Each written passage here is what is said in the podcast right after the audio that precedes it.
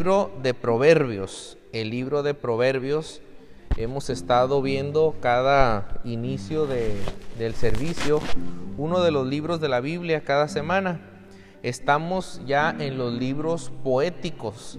Son Job, Salmos, Proverbios, Eclesiastés y Cantares. Son cinco libros poéticos y estamos entrando al libro de Proverbios, uno de los libros más interesantes creo de la Biblia, uno de nuestros favoritos eh, el libro de Proverbios. En la lectura bíblica vamos en el libro de Job, que le recomiendo mucho leerlo detenidamente, los, los argumentos de los amigos de Job y cómo Job les contesta y tratar de meditar en lo que estos, estos argumentos están queriendo decir para poder edificar nuestras vidas y tratar de, aprender que Dios nos quiere hablar.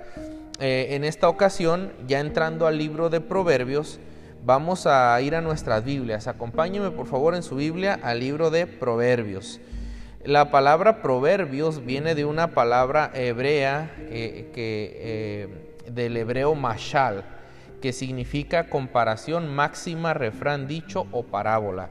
Es, los proverbios, por entenderlo, son refranes, son refranes. Eh, como bien dice el viejo y conocido refrán, camarón que se duerme se lo lleva. ¿Ha, escuchado refranes de tal palo, tal astilla? Hijo de tigre, pintito. No sé, hay, unas, ah, hay muchos refranes que son conocidos hoy en día.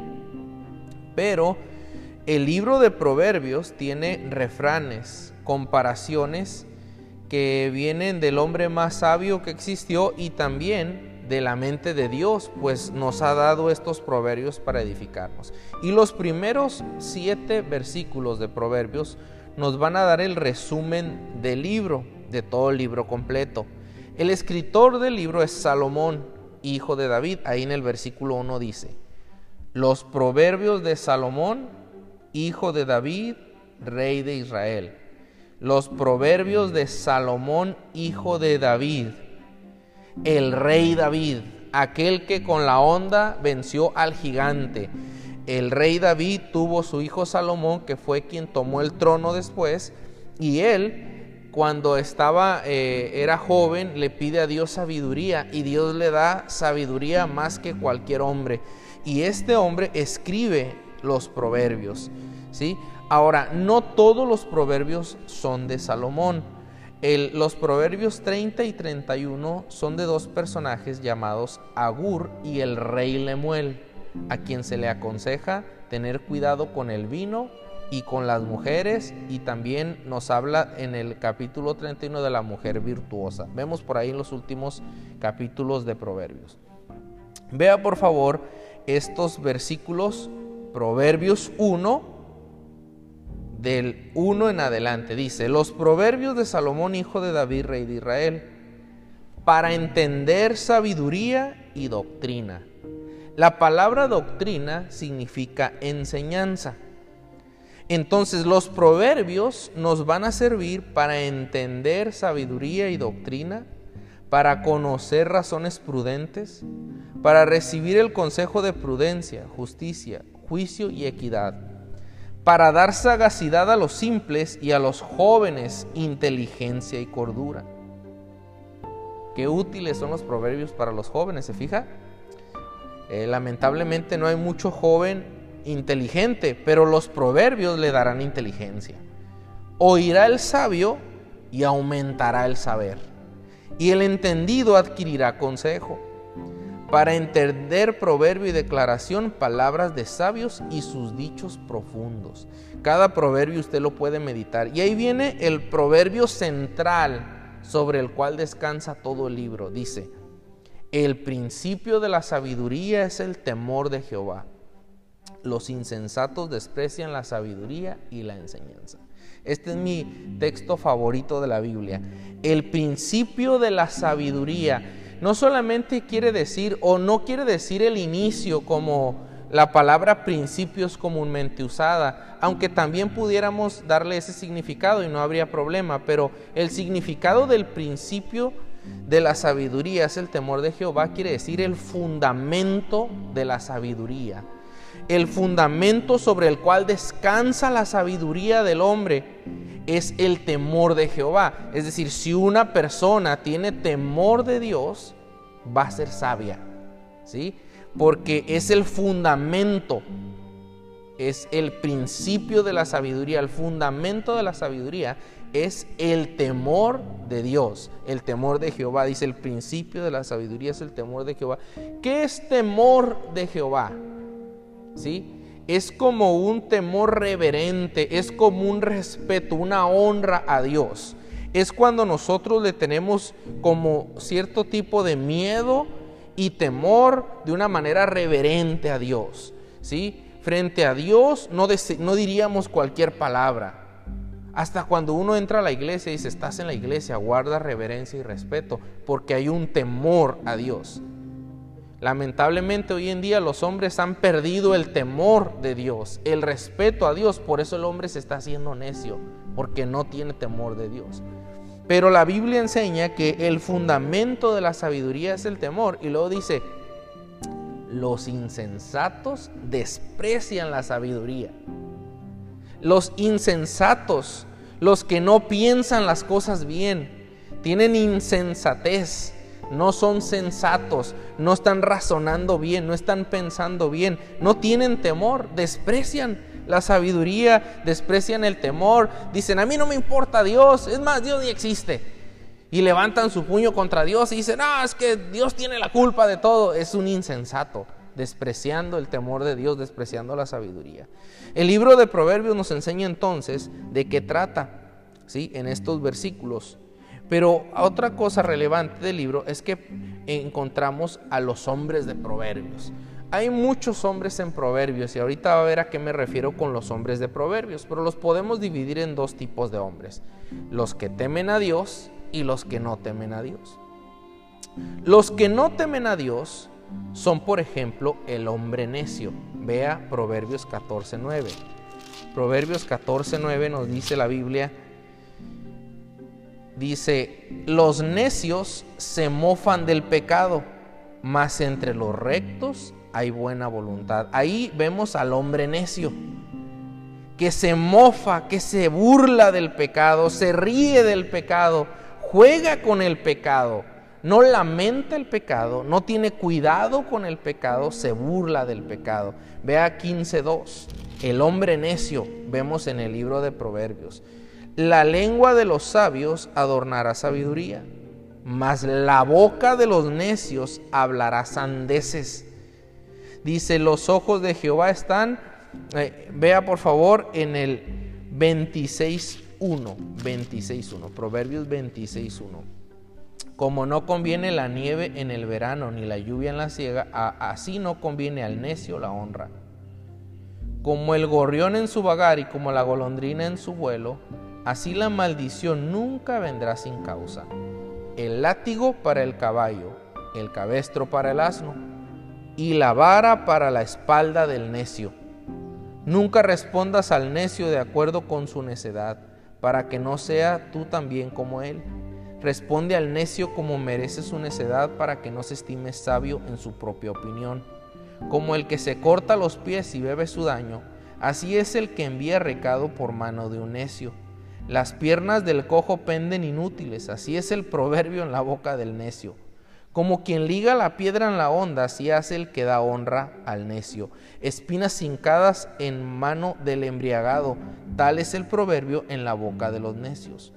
Como arquero que a todos hiere es el que toma a sueldo insensatos y vagabundos. Como perro que vuelve a su vómito. Así es el necio que repite su necedad. Le dicen, hey, está mal que andes tomando. Y ahí va el necio a seguir tomando. Hey, está mal que andes drogando. Y ahí va el necio a seguirse drogando. Es como aquella persona que mira aquel cable que está, eh, este, pelado y mete la mano y le da toques y dice, ay, me dolió. Y dice el necio, ay, a ver qué se siente otra vez. Y le vuelve a dar. Y el necio dice, ay, a verme otra vez. Y lo vuelve a hacer y le vuelve a doler. Y lo vuelve a hacer y le vuelve. Necio, estás viendo que duele. El necio repite su necedad. Yo tengo un perrito, el Odi. y de repente Lodi está y avienta vómito. ¿Y sabes qué hace después del vómito? Se lo vuelve a comer. Así es el necio que repite su necedad. Y repite y repite su necedad. Y también aparte del hombre necio, nos habla del hombre soberbio, dice en el 26.12. ¿Has visto hombre sabio en su propia opinión? Más esperanza y del necio que de él. Más esperanza le da la Biblia al necio que al hombre que se cree sabio según él. Que todo lo sabe, que todo lo puede, que nadie le puede decir nada. ¿Verdad? Ese es el hombre soberbio. Y luego el 13. Dice el perezoso, el león está en el camino el león está en las calles. Como la puerta gira sobre sus quicios, así el perezoso se vuelve en su cama. Ahí está el perezoso dando vueltas en la cama a las 12 del mediodía. Ay, estamos en cuarentena. Ay, mete el perezoso su mano en el plato y dice, se cansa de llevarla a su boca. recuerdo una vez hermano Garlic diciendo que había el concurso de quién era más flojo y le dieron el premio al más flojo. Y, ni siquiera se lo quería poner. Dice, ponme el premio, por favor, porque ni para ponerse el premio quería este hombre. Está eh, triste como hay personas o habemos personas que muchas veces somos perezosas y flojas y después estamos quejándonos de que no tenemos. No, pero es que la, la crisis, Está dura la crisis en este mundo. Pues lo que está duro es la flojera que nos pega, hermanos. Sí. Porque uno diligente nos habla del hombre soberbio, nos habla del hombre necio, nos habla del negligente, nos habla del perezoso, nos habla del iracundo en Proverbios 15, 18. ¿Y cuántos personajes hay en este libro? Dice, eh, el hombre iracundo promueve contiendas. Vea, el 29-22 rápidamente, 29-22. Dice, el hombre iracundo levanta contiendas y el furioso muchas veces peca. La Biblia nos habla del necio, del perezoso, del soberbio, del iracundo, del chismoso. 18.8. Proverbios 18.8. Hombre, este libro tiene de todos los personajes. Dice, las palabras del chismoso son como bocados suaves y penetran hasta las entrañas. El chismoso va y te dice, hey, ¿sabías que el hermano tal? No, si supieras el nuevo chisme, mira, te lo voy a compartir por el Messenger, por WhatsApp y con foto y con screen. ¡Pum! Ah, mira, no sabías lo que le pasó, y mira, no sabías esto, y no sabías aquello, y ahí está el chismoso, dando hasta fake news, ¿verdad? Como les dicen, ahí está el chismoso compartiendo de todo, el chismoso metiche, en lo que no le importa, diciendo, oh, ya encontraron la nueva cura del... No sé, ¿verdad? Diciendo cada cosa que se le ocurre, que, que, el líquido de las rodillas, el chismoso no sabe ni qué, nomás anda compartiendo chismes, ¿verdad? No sé chismoso, hermano, hermana, ¿sí? Hay que ser prudentes, hay que ser cuidadosos, ¿sí? El, chisme penetra hasta las entrañas. Ahí se nos hace agua a la boca por contarle a alguien, ¿sabías que aquel hermano cometió un pecadillo? ¿Sabías que aquel hermano, ay, ya no había quien decirle? Hermanos, dígaselo a Dios mejor. El Señor, aquel hermano cometió un pecado, ayúdalo, Señor. Y ya quítate las ganas de decírselo a otra persona, porque ese es el, el chismoso. Eh, y también hay personajes positivos, no solamente los negativos, ya para ir finalizando. Mire por favor 17.22. 17.22 dice la Biblia, el corazón alegre constituye buen remedio. Nos habla del de corazón alegre. ¿Cuánto nos hace falta andar con gozo y alegría, hermanos? Nos habla también del hombre íntegro, Proverbios 19. El hombre íntegro, el honesto, el justo. Dice, el que camina en integridad anda confiado. Aún con coronavirus, pero anda confiado. Mas el que pervierte sus caminos será quebrantado. ¿Sabe por qué anda confiado? Porque ha hecho lo, lo recto el íntegro. El que anda con miedo es porque anda haciendo algo malo. ¿sí? El íntegro anda confiado. El diligente 10.4 dice, la mano negligente empobrece, mas la mano de los diligentes enriquece. El que recoge en el verano es hombre entendido, el que duerme en el tiempo de la ciega es hijo que avergüenza. Vea por favor 12, 24. ¿Cuántos proverbios, hermanos? Dice, la mano de los diligentes señoreará, mas la negligencia será tributaria. Y por último, el prudente 10.13, ahí Proverbios 10.13 dice la Biblia, en los labios del prudente se halla sabiduría, mas la vara es para las espaldas del falto de cordura. En los labios del prudente se encuentra sabiduría. Y ahí en el 19, en las muchas palabras no falta pecado, mas el que refrena sus labios es prudente. El que refrena sus labios es prudente, dice el proverbio. ¿Sí? No, pues yo digo todo lo que pienso y nadie me va a detener que yo diga todo lo que piensa imprudente. Porque el que refrena sus labios es prudente. Pero el que anda diciendo todo lo que piensa, dice, ah, yo digo todo lo que pienso porque así soy yo. Y al que le guste que sea mi amigo, el que no que se vaya y que se muera y no me importa. Ay, qué imprudente. Qué necio. Qué necedad tan grande. Dice, el que refrena sus labios. Mire, el que refrena sus labios, todos lo miran y dicen, oh, qué inteligente. ni entiende nada nomás por estar callado ahí.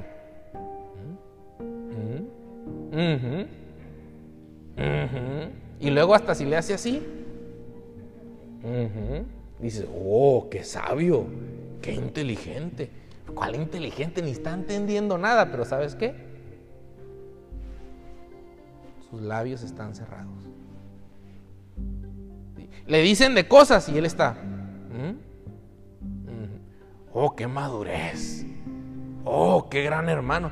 Nomás está callado porque es prudente el que refrena sus labios, hasta lo hace verse inteligente. 12.16 dice, el necio al punto da a conocer su ira, y tú cállate y te dije, y tonta, inmenso, idiota, ya te... Eh, ahí está, todo enojado da a conocer su ira, mas el que no hace caso de la injuria es prudente. Es que yo no me voy a dejar. Yo no me voy a dejar que me digan, eh, el que no hace caso de la injuria, que le dicen cosas y no hace caso, ese es prudente. Pero usted no sabe. No, es que la Biblia sí sabe. Sabiduría no es edad ni universidad. Fíjese bien lo que le acabo de compartir. Sabiduría no es edad. Es que yo ya soy de mayor edad que tú, jovencito. No, hay, puede haber necios grandes y sabios jóvenes.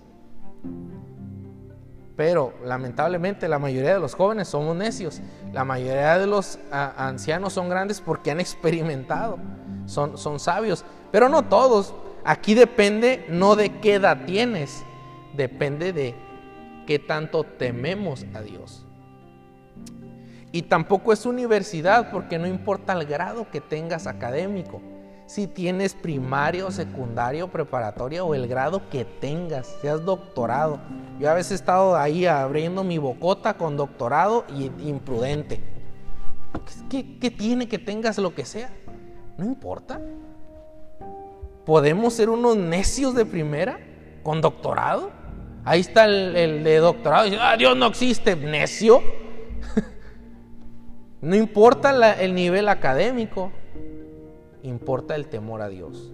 El temor a Dios es lo que nos va a guardar los labios, el corazón y la mente y los proverbios nos van a enseñar a hacerlo. Le invito a meditar en el libro de proverbios, vea más proverbios, medítelos y pidámosle a Dios que obre nuestro corazón para aprender estos proverbios y practicarlos. Que Dios nos bendiga hermanos, vamos a tomar un momento para un breve anuncio y continuar con la escuela dominical. Ánimo.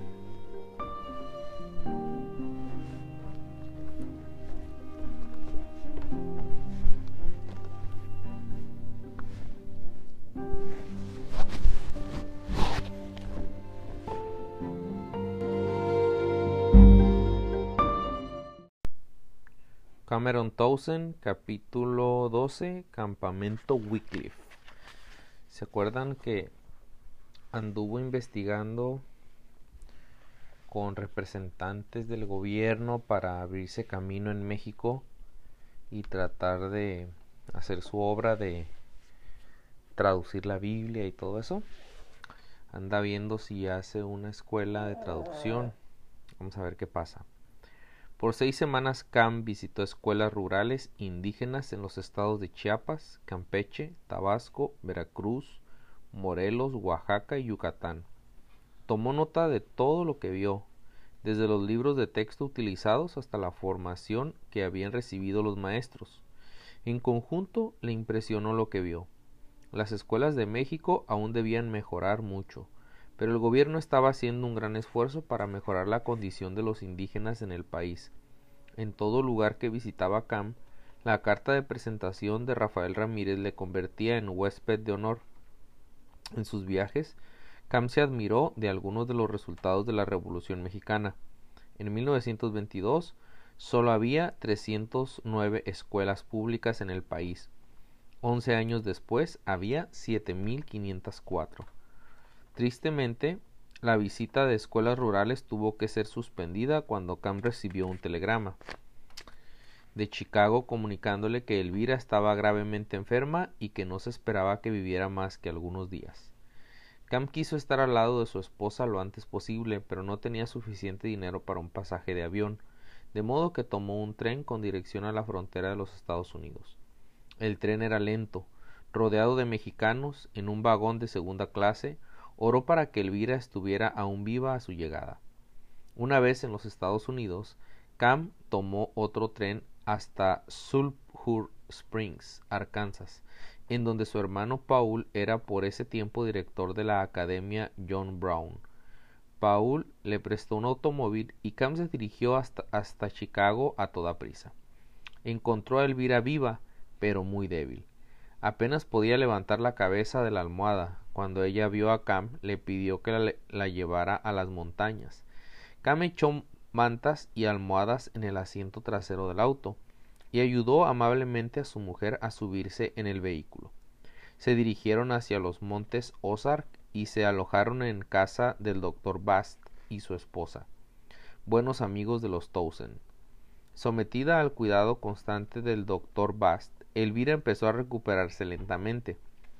Mientras tanto, Cam aprovechaba la oportunidad para descansar y tomar largos paseos por el bosque. La primavera había llegado a los montes Ozark, los manzanos silvestres estaban en flor y el aire estaba vivo con el canto de las aves que construían sus nidos con actividad febril. Quizá el cuerpo de Cam descansara, pero su mente no. Estaba tan activo como siempre. Meditó en todo lo que había visto en México y escribió algunos artículos acerca de la condición de la educación rural en el, país. Los artículos fueron publicados por el periódico Dallas News y la revista School and Society. Recibió sorprendido una carta de Rafael Martínez felicitándole por su entendimiento de la educación rural en México. Los artículos de Cam encontraron un conducto para llegar al despacho de Rafael. Cam también empezó a pensar en la escuela de formación de lingüistas. Caminando por el bosque, se convenció de que era el momento de fundar tal escuela. Le vino un tremendo pensamiento a la cabeza. ¿Qué, impedía abrir la escuela allí mismo, en los montes Ozark? Durante un mes, Cam apenas pensó en otra cosa que no fuera la forma que debía tomar la escuela de lingüística. Escribió muchas cartas a cristianos que habían manifestado interés en la lingüística desde profesores de universidad hasta ancianas de su iglesia que habían prometido orar por él diariamente. Un lunes a comienzos de abril de 1934, por la mañana, Cam se sentó delante de la máquina de escribir y colocó varias hojas separadas por copias de papel carbón en la máquina. Estaba listo para mecanografiar.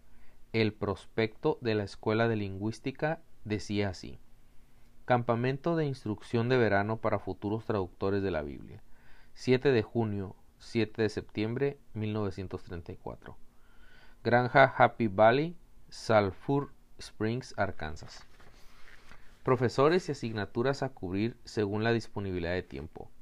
L. L. Ledgers, Historia y distribución de los pueblos indígenas, Costumbres y psicología de los indígenas, Evangelización y desarrollo espiritual de los indígenas, Cómo obtener guía, Cómo trabajar en grupo. J. M. Chicol, Español, Ortografía indígena y pronunciación. Supersticiones, vicios y religiones de los indígenas. W. C. Towson, Economía y condición cultural de los indígenas. Programas gubernamentales para los indígenas. Traducción a lenguas indígenas. Problemas de campo. Filología indígena. ¿Por qué y cómo realizar campañas de lectura? Paul Towson. Problemas cotidianos de los trabajadores indígenas. También se impartirían algunas naciones nociones acerca de la geografía e historia de Latinoamérica y esperamos que Frank C.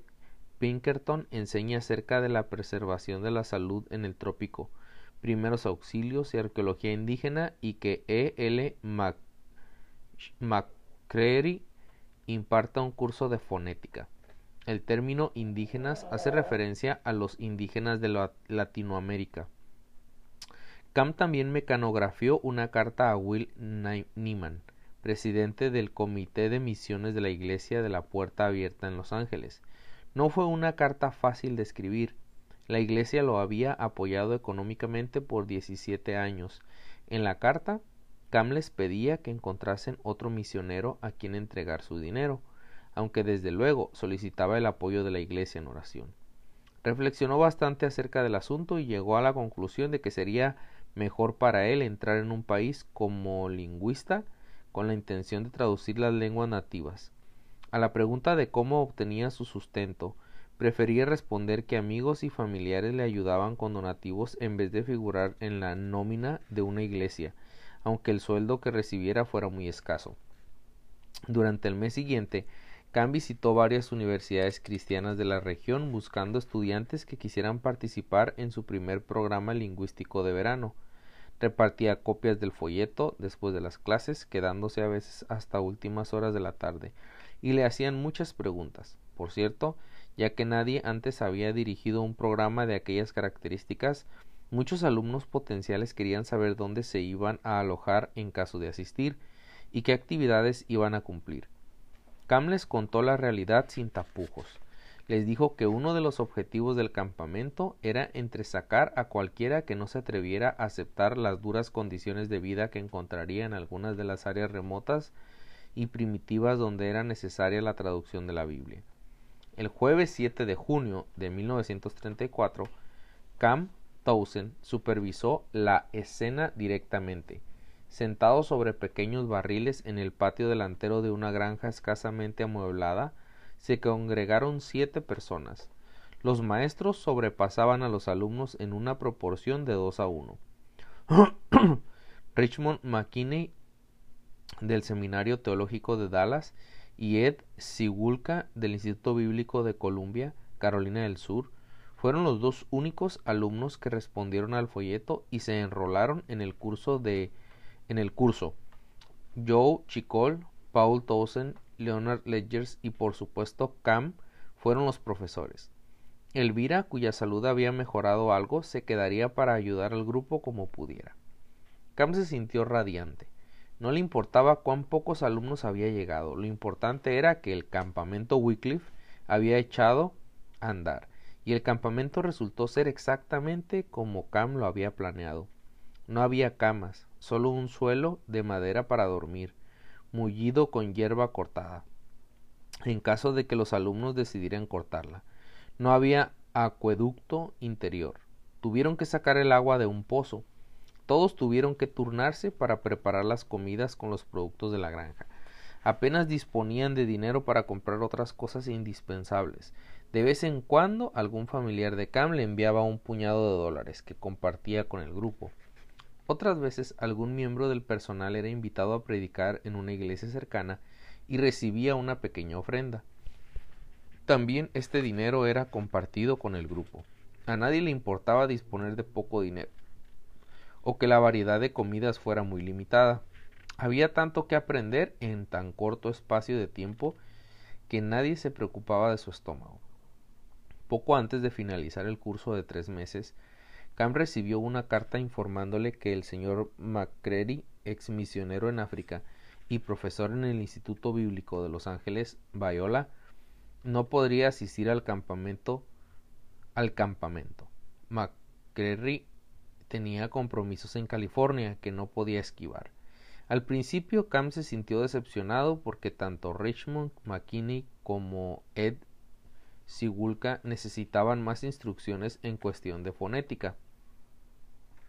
Entonces le vino una idea a la cabeza. Si el señor McCreary no podía venir hasta donde estaban ellos, ¿por qué no enviar a los jóvenes a él?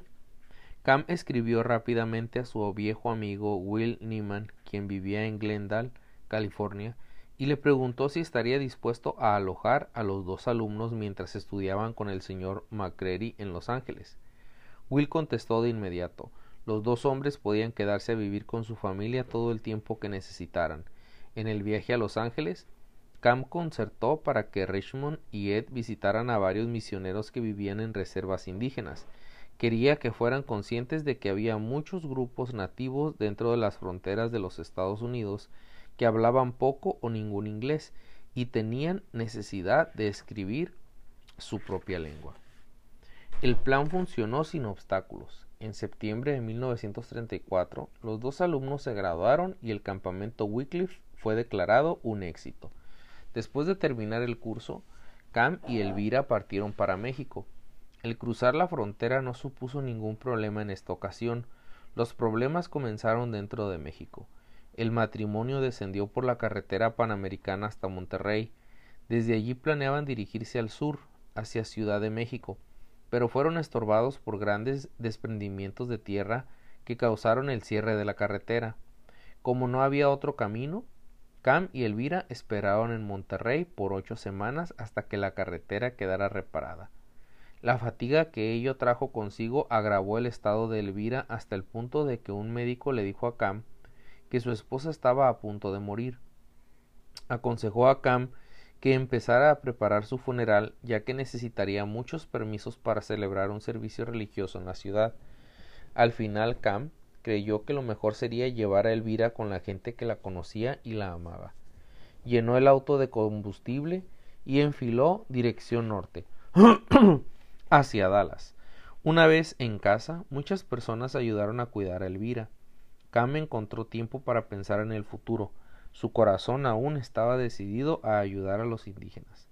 Pensando en cómo les podría ayudar, se le ocurrió una idea interesante. ¿Por qué no escribir una novela que mostrara las dificultades de la vida de los indígenas en América Central?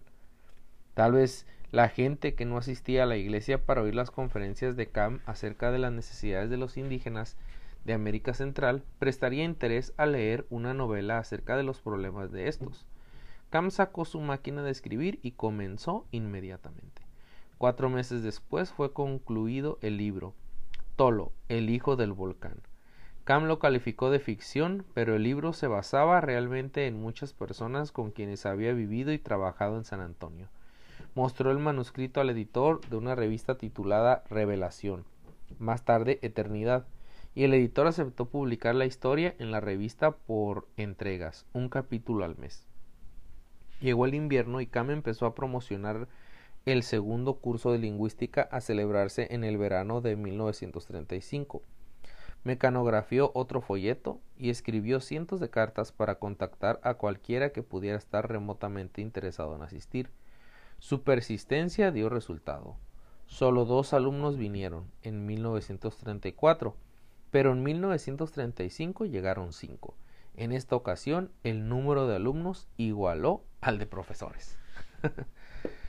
wow, empezó con poco, pero se aventaba a hacer las cosas. Bueno, hasta aquí lo dejamos. Buenas noches. Te amo Cecia, te amo Keren, te amo Rafa.